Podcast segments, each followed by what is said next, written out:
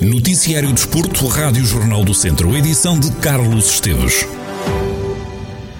Começa esta quinta-feira a quarta eliminatória da Taça de Portugal. O Tondela é a única equipa do distrito ainda em ação nesta fase. Os Beirões só jogam na segunda-feira.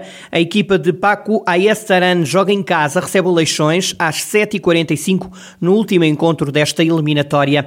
O primeiro jogo vai colocar frente a frente Sporting e Varzim a partir das 8 h 15 da noite de hoje em Alvalade. Para amanhã o destaque vai para o Benfica Passos de Ferreira com encontro marcado para as 8h45 no Estádio da Luz.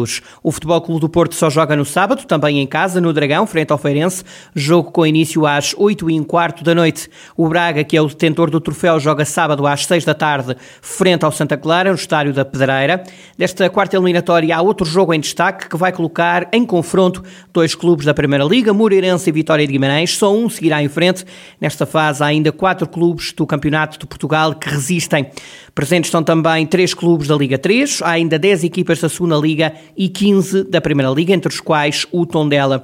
O jogo entre o Tondela e o Leixões será apitado por Miguel Nogueira. O árbitro da Associação de Futebol de Lisboa terá como auxiliares Nuno Pereira e José Luzia. O quarto árbitro é João Casegas. Nesta eliminatória da taça ainda não haverá recurso a vídeo-árbitro.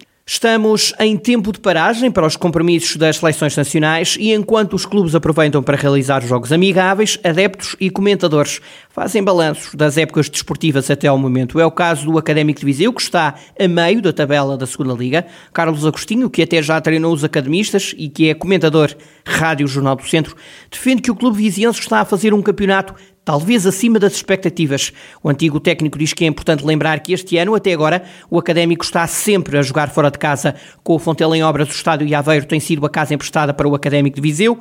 Toda a análise de Carlos Agostinho ao momento académico para ouvir no Jornal do Desporto às 5 e meia da tarde. Este ano vai haver corrida de São Silvestre, Manuel dos Santos Almeida, em São Pedro do Sul. A prova vai decorrer no dia 26 de dezembro, um domingo, a partir das 7 da tarde. Vão ser 10 mil metros de percurso entre São Pedro do Sul e as Termas, percorrendo o troço da ecopista. Nesta oitava edição da São Silvestre de São Pedro do Sul, podem participar atletas federados e atletas representantes do Inatel, de estabelecimentos de ensino, núcleos de atletismo, associações culturais e recreativas devidamente legalizados, bem como atletas individuais nos escalões de absolutos femininos e masculinos e de veteranos femininos e masculinos. Todos os participantes terão direito a uma t-shirt da prova e a uma medalha de participação.